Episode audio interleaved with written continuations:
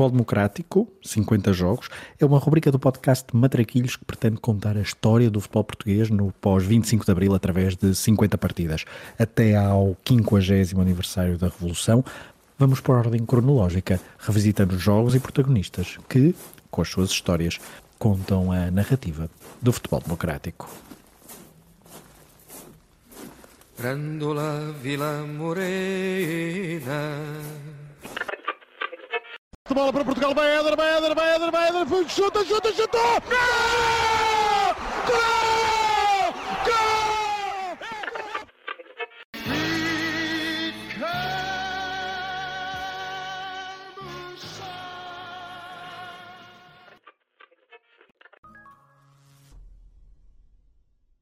A participação da seleção principal no Mundial do México em 1986 expôs perante todos os portugueses a desorganização e amadorismo que reinava dentro da Federação Portuguesa de Futebol. Um estágio mal delineado, uma guerra aberta entre jogadores e dirigentes e vários escândalos aliados a uma fraca participação desportiva fizeram com que o público português não tivesse grandes esperanças para o futuro do futebol nacional. No entanto, cinco anos depois de Saltilho, Portugal sagrar-se-ia bicampeão mundial de júniores graças à persistência e trabalho de um conjunto de treinadores que revolucionou o futebol português de formação, um grupo encabeçado por Carlos Queiroz. Neste episódio, vamos recordar esse jogo marcante no Estádio da Luz que consagrou a chamada geração de ouro, num feito desportivo contra a corrente daquilo que era o futebol português no final da década de 80 e início dos anos 90 do século XX. No início dos anos 90, então, encontram-se no Instituto Superior de Educação Física, atual Faculdade de Motricidade Humana, alguns dos nomes que revolucionaram o futebol de formação em Portugal. Josualdo Ferreira, Nel Vingada e, claro, Carlos Queiroz eram homens da teoria, tinham tido um passado muito discreto enquanto futebolistas e vivia-se um período onde a transição do jogador de topo para treinador era o mais comum. Mas o trabalho académico que foram desenvolvendo foi chegando aos ouvidos dos mais atentos do futebol, como foi o caso de Mário Wilson, que chegou a ter Carlos Queiroz como adjunto no Estoril, em 1986.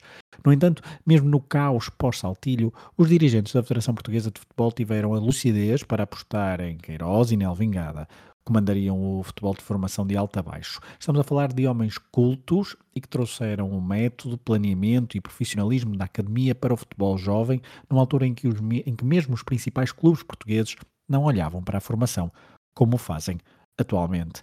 Esta nova equipa técnica rompeu com vários anos de pouco profissionalismo na federação.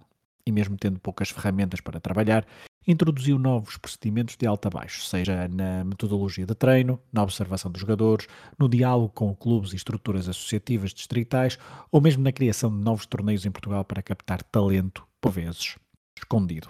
Um trabalho de formiguinha que os novos responsáveis técnicos foram fazendo e que, aliados ao talento do jogador português, deu frutos muito rapidamente. De 1988 a 1991, Portugal consegue títulos europeus e mundiais de futebol de formação. Chega a várias fases finais e sempre com Carlos Queiroz a comandar as várias seleções, ao contrário do que é habitual já no século XXI, onde as várias equipas jovens têm sempre treinadores distintos. Reparem nesta sucessão de acontecimentos. Em 1988, Portugal é vice-campeão europeu de sub-16 e também vice-campeão europeu de sub-18. Em 1989, no Mundial de Sub-16, fica em terceiro lugar. No Europeu de Sub-18, também no mesmo ano, volta a ser vice-campeão. É campeão de Europeu de Sub-16. Isto tudo, repito, num ano em que é campeão mundial de Sub-20 em Riad. Já lá iremos com mais detalhe.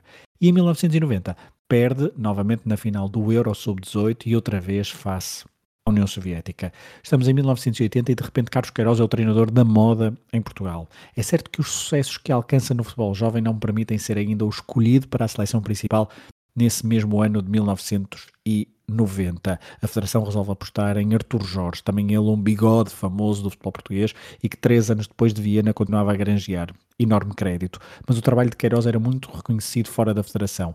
Nos arquivos da RTP podemos encontrar várias entrevistas e reportagens especiais sobre a nova coqueluche do futebol nacional. E é também em 1990 que o Sporting se interessa pela primeira vez na sua contratação. No entanto, o casamento entre o homem nascido em Nampula, Moçambique, e o Sporting teria de esperar mais uns anos. Foi num contexto de excitação em torno do futebol jovem que Portugal se preparou para receber o Mundial Júnior de 1991. Dois anos antes, a seleção portuguesa atingirá a glória em Riad, uma vitória inesperada e num país distante, não fazendo parar o país como depois viria a acontecer com a vitória em Lisboa. No entanto, a vitória no Mundial da Arábia Saudita foi mesmo aquela que abriu portas a muitos jovens portugueses, numa altura em que era costume ouvir-se e ler-se a narrativa do excesso de brasileiros nas equipas portuguesas da primeira divisão. Sem essa vitória em Riad, talvez não tivesse havido Lisboa. Apesar dos bons resultados que elencamos há pouco, ser campeão mundial não é nada habitual e torna tudo mais importante. Ouçamos Carlos Queiroz à chegada da Arábia Saudita. Nós acreditámos sempre que era possível uh, com esta equipa irmos muito longe, em, não só no Campeonato da Europa, como provámos e fomos à final, uh, como também neste Mundial. Naturalmente que um título mundial não é uma coisa que acontece todos os dias, é o resultado daquilo que se procura e daquilo que acontece. Felizmente que aconteceram coisas que nos foram favoráveis, mas também uh, aconteceram muitas coisas que nós procurámos com muito nodo, com muita obstinação e com muito sacrifício. Portugal venceu o torneio de 1989, batendo na final a Nigéria por 2-0, golos de Abel Silva e Jorge Couto. Tozé era o capitão de uma equipa que tinha Bizarro como guarda-redes titular, na defesa nomes como Paulo Madeira, Valido, Pedro Morgado ou Fernando Couto, no meio-campo, Hélio Souza, Paulo Souza ou o capitão Tozé, e no ataque despontavam jogadores como João Vieira Pinto ou Paulo Alves. Portugal disputou seis jogos e ganhou cinco, só perdendo frente à Arábia Saudita na última jornada da fase de grupos, quando já tinha a qualificação garantida. No torneio, derrotou a Checoslováquia, a Colômbia, o Brasil e a Nigéria por duas vezes, primeiro na fase de grupos, depois, finalmente, no jogo decisivo. Nos seis jogos, só sofreu golos numa partida, na tal derrota frente aos sauditas mas se a vitória de Riad é aquela pioneira, a que mudou o paradigma do futebol português de formação e lançou as bases para o futuro da seleção principal, a verdade é que a conquista do torneio de 1991, em Portugal, é a consagração de um período de sonho do futebol jovem, de uma equipa técnica revolucionária e da chamada geração de ouro. Ainda antes de entrarmos no Mundial de 1991, ouçamos esta reportagem da RTP do jornalista Rodrigo Guedes de Carvalho sobre o reforço de verbas que o governo de Cavaco Silva resolve implementar para o futebol juvenil. A primeira pessoa que ouvirão é Marcos Mendes, secretário de Estado da Presidência do Conselho de Ministros em 1990. É sobretudo uma medida inovadora que vale pelo valor financeiro que significa, mas que vale sobretudo pelo significado e pelo estímulo que representa para todos quantos, atletas e responsáveis, têm tido de facto um contributo importante no desenvolvimento desta modalidade. Na origem desta benesse do governo está sem dúvida o acumular de resultados positivos conseguidos nos últimos tempos pelas seleções dos escalões juvenil e júnior. Após o êxito de Riad no ano passado, as equipas portuguesas nunca mais deixaram de ser favoritas nas mais importantes provas do calendário internacional e torna-se necessário reconhecer que o nome de Carlos Queiroz é indissociável destas proezas, que constituem um enorme salto qualitativo do futebol nacional em particular e do desporto português, num sentido mais lato. A verba que o Governo oferecerá anualmente para a manutenção e desenvolvimento deste nível competitivo será, para além das óbvias e necessárias concessões financeiras, um estímulo e um reconhecimento para todos os jovens que decidam optar por uma carreira futebolística, uma profissão que, apesar dos momentos de glória, envolve grandes riscos e, em muitos casos, sonhos desfeitos. O Mundial FIFA de Sub-20 1991 foi organizado por Portugal, depois da FIFA ter retirado a organização da prova à Nigéria. Os jogos decorreram em Lisboa, Porto, Faro, Braga e Guimarães e tem também a curiosidade de ter também sido o último evento da FIFA que contou com a participação da União Soviética, que se desmembraria nesse mesmo ano. O melhor marcador do torneio foi, inclusivamente, Sherbakov, que mais tarde jogaria no Sporting com o destino trágico que se conhece. O torneio realizou-se na segunda quinzena de junho e a final no último dia do mês, já em pleno verão. Lisboeta. Para ser tudo perfeito, a final foi aquela sonhada por muitos adeptos. Um Portugal-Brasil numa final de um Mundial, ainda que júnior. O Brasil tinha nessa equipa jogadores que viriam a ser muito grandes no futebol mundial, como Roberto Carlos e Giovanni Elber, mas dos restantes, poucos são aqueles que possam dizer que construíram uma carreira importante no futebol profissional num país como o Brasil. O caso de Paulo Nunes, avançado que até jogaria mais tarde no Benfica, é uma das exceções. O Brasil chegou à final depois de eliminar México, Suécia e Costa do Marfim na fase de grupos e República da Coreia e União Soviética nos quartos e meias finais, respectivamente. Já a seleção portuguesa tinha no seu elenco muitos mais jogadores que construiriam carreiras futebolísticas muito relevantes. Emílio Peixe, melhor jogador do torneio de 1991, Jorge Costa, Abel Xavier, Rui Bento, Capucho ou Nelson não podem dizer que foram estrelas mundiais, mas os seus percursos no futebol nacional e internacional foram bastante relevantes. Já referir os nomes de João Vieira Pinto, Luís Figo e Rui Costa dispensa grandes discursos sobre o seu papel no, no futebol. Em relação à convocatória de 1989, resistiam dois nomes. Fernando Brassard, suplente de Bizarro na Arábia Saudita e titular na baliza em 1991, e o jovem prodígio João Vieira Pinto, o único jogador português que participou nos 12 jogos que Portugal fez para ser bicampeão mundial. Portugal fez o pleno na fase de grupos sem sofrer qualquer golo, trazendo para Portugal a consistência defensiva que tinha apresentado na Arábia Saudita.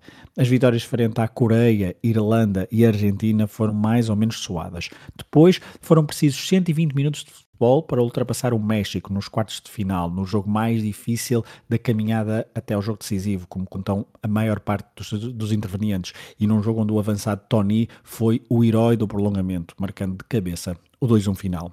Nas meias finais, Outra vez no Estádio da Luz, Portugal suou para bater a Austrália por 1-0, mas o gol de Rui Costa é um dos melhores do torneio. Um remate incrível de fora da área depois de uma excelente jogada individual do médio que alinhava, à época, no FAF, por empréstimo do Benfica. O jogo decisivo frente ao, ao, Brasil fica marcado por um entusiasmo que poucas vezes foi visto num jogo de futebol em Portugal. É verdade que o Estado da Luz encheu, encheu muitas vezes para jogos do Benfica, mas este jogo da final do Mundial de Sub-20 é uma das enchentes muitas vezes referidas quando se fazem listas de jogos memoráveis do futebol nacional. É difícil aferir um número exato de espectadores, que eram mais de 120 mil, isso sim parece ser consensual. Há registros que apontam, inclusivamente, para 127 mil pessoas. E a portuguesa soa assim no estádio e na transmissão da RTP. Vai ser de certo enquadro por estes 120 mil espectadores que enchem o estádio da luz.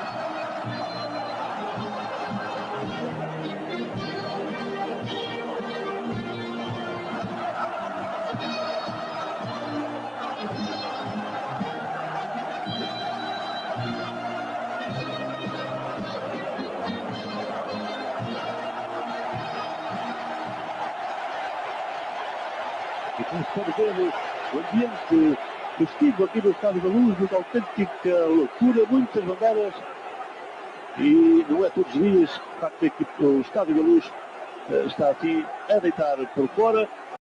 Depois de uma primeira parte, onde o Brasil foi superior, com dois golos anulados, inclusivamente a Paulo Nunes, a seleção portuguesa foi equilibrando a partida. Carlos Queiroz teve logo uma primeira contrariedade na primeira parte, com a lesão de Nelson, substituído por Tulipa ainda nos primeiros 10 minutos, o jogo depois foi bastante fechado, tenso, próprio de uma final. O tempo foi passando, os 90 minutos acabaram a zero, bem como o prolongamento. Ou seja, o campeão mundial de sub-20 de 1991 seria decidido nos penaltis. Do lado português havia uma espécie de trauma, pois tinha sido tinham sido perdidas as finais recentes de torneios de formação nos penaltis, como o Europeu de Sub-16 de 1988 e o Europeu de Sub-18 de 1990. Mas desta vez, Carlos Queiroz preparou os seus jogadores para os penaltis com todo o detalhe. E talvez também muito por isso, Portugal saiu vencedor. Jorge Costa, Figo, Paulo Torres e Rui Costa marcaram os seus pontapés e contaram com a desinspiração de Elber e Marquinhos, e uma bela defesa de Braçard, no remate do defesa brasileiro, para dar uma enorme alegria às dezenas de milhares na luz e a outras tantas pessoas espalhadas pelo país. Agora sim parece tudo a postos. Para a baliza vai Roger.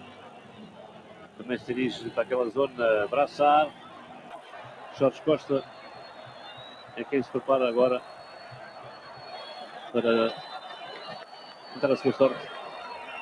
O árbitro vai lá aconselhar as instruções agora guarda-redes, não pode de facto, mexer os pés, pode mexer o corpo todo, menos os pés, os pés têm que estar fixos. Então tira e gol. A bola está saindo da barra, mas entra e é o que conta. Um a um marcador. Sim, o quem conta é a bola dentro da baliza e Jorge Costa fez entrar na baliza. Por isso, ou, neste momento estamos empatados, é um penalti.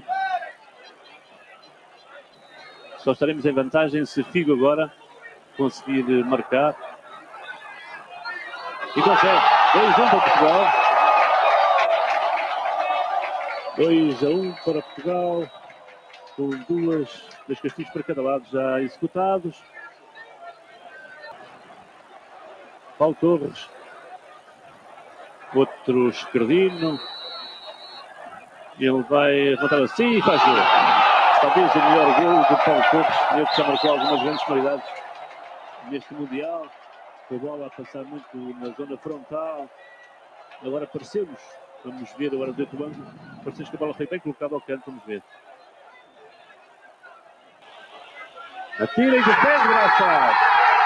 Marquinhos falha na defesa do Braçar. E a equipe portuguesa muito próxima agora de poder sagrar-se campeão do mundo. Esta é a quarta tentativa para cada lado. Se agora conseguimos o golo, não valerá a pena concluir esta série, já que Portugal ficará com uma vantagem de dois golos. A tirar Rui Costa e Portugal é campeão do mundo. Rui Costa faz o 4 a 2. E pronto, tudo termina aqui. Portugal consegue o título de campeão do mundo dos juniores. 4 a 2 no desempate por pontapés da marca de grande qualidade após um 0-0 no final dos 90 minutos e do prolongamento. Portugal a revalidar o seu título de campeão do mundo. É verdade que depois de 1991 nunca mais Portugal foi campeão do mundo num torneio de futebol jovem, seja sub-20, seja sub-17. Foi finalista vencido em 2011, curiosamente contra o Brasil. Nos torneios europeus conseguiu dois títulos sub-19, nunca tendo conseguido o título europeu de sub-21. Nas décadas que se seguiram, porém, a este período dourado do futebol de formação, Portugal marcou presença muitas vezes em finais e fases adiantadas dos grandes torneios. No pós-Riad e Lisboa, o futebol de formação passou a ser olhado com outros olhos, os grandes clubes portugueses investiram muito nas suas academias e o futebol sénior beneficiou estruturalmente dessa revolução iniciada nas salas de aula do antigo Instituto Superior de Educação Física. Claro que estamos a falar de um ponto de vista estrutural. Se olharmos de um prisma objetivo e particular, a geração dourada de jovens jogadores portugueses que venceu os dois torneios mundiais marcou a década de 90 e início do século XXI no futebol português, com a internacionalização do jogador português nos grandes campeonatos mundiais, personificado com a bola de ouro de Luís Figo, e com a inversão da tendência de não qualificação da seleção sénior para as fases finais. De 1996 até 2024, Portugal apenas falhou uma fase final de um europeu ao Mundial. Mas, se quisermos ser algo flexíveis, a campanha no Euro 2004 ainda tem muitos resquícios da geração de ouro. Figo, Rui Costa e Fernando Couto, por exemplo. E continuando com alguma flexibilidade, o último jogador português a levantar uma Liga dos Campeões como capitão de equipa foi Jorge Costa, autor de um dos penaltis na final de Lisboa. Há sempre momentos que ajudam a delimitar períodos e a passagem de Carlos Queiroz pelo futebol de formação das seleções nacionais é um desses. O técnico português haveria de chegar por duas vezes a selecionador principal, mas sem o mesmo sucesso, bem pelo contrário. Mas marcou uma geração e a partir daí passamos a ter muitos mais treinadores que chegaram via faculdade e não fazendo apenas a transição do jogador para as equipas técnicas. Queiroz, aliás, também contribuiu bastante para a mudança na formação dos treinadores. Ele que era quase sempre referido na imprensa como professor Carlos Queiroz. Vamos para terminar a ficha de jogo da partida histórica em Lisboa, que determinou o bicampeonato mundial para a seleção portuguesa de júniores. Domingo, 30 de junho de 1991, jogo às 18 horas locais no Estádio da Luz, em uh, Lisboa, mais de 120 mil pessoas, uh, o estádio a abarrotar. O árbitro foi Francisco Lamolina, argentino. Do lado brasileiro, o treinador Ernesto Paulo, um jovem treinador, fez alinhar Roger Noronha na baliza, Zelão, Emerson Castro, Andrei, Roberto Carlos, Jair, Marquinhos, Luís Fernando Gomes, Rodrigão, Elber e Paulo Nunes. Entraram na segunda parte, uh, aliás, entrou na segunda parte Ramon para o lugar de uh, Paulo Nunes, ao minuto 60 e ao minuto 98, já dentro do prolongamento, Serginho Fraldinha entrou para o lugar de Luís Fernando Gomes. Do lado português, Carlos Queiroz, o técnico desta seleção de sub-20, esta seleção portuguesa júnior, fez alinhar Braçar na baliza, Nelson, Paulo Torres, Jorge Costa, Rui Bento, Emílio Peixe, Rui Costa, Luís Figo, Tony Gil e João Vieira Pinto. Nelson lesionou-se ainda no, início do jogo e foi substituído ao minuto 9 por Tulipa. Tulipa que depois viria a ser substituído ao minuto 70 para entrar Capucho em jogo 0-0 no final dos 90 minutos, o mesmo resultado no final do tempo, do tempo de prolongamento, após então os 30 minutos extra. Nos penaltis, pelo Brasil, uh, falhou, uh, marcou o Ramon, falhou o Elber, marcou o Andrei e falhou Marquinhos. Do lado português, Jorge Costa, Figo, Paulo Torres e Rui Costa marcaram o, todos os, os, pontapés de penalti e deram a vitória a Portugal, o bicampeonato mundial no Estádio da Luz para consagração da geração de ouro. Com os pés e com a testa. Vamos em frente, não podemos desistir. Vamos viver, vamos sorrir, vamos vibrar com novas emoções. Vamos cantar, vamos ganhar, pois queremos ser de novo campeões. Choré, vamos Choré, vamos vibrar com novas emoções, vamos cantar, vamos ganhar, pois queremos ser de novo campeões. Portugal, Portugal.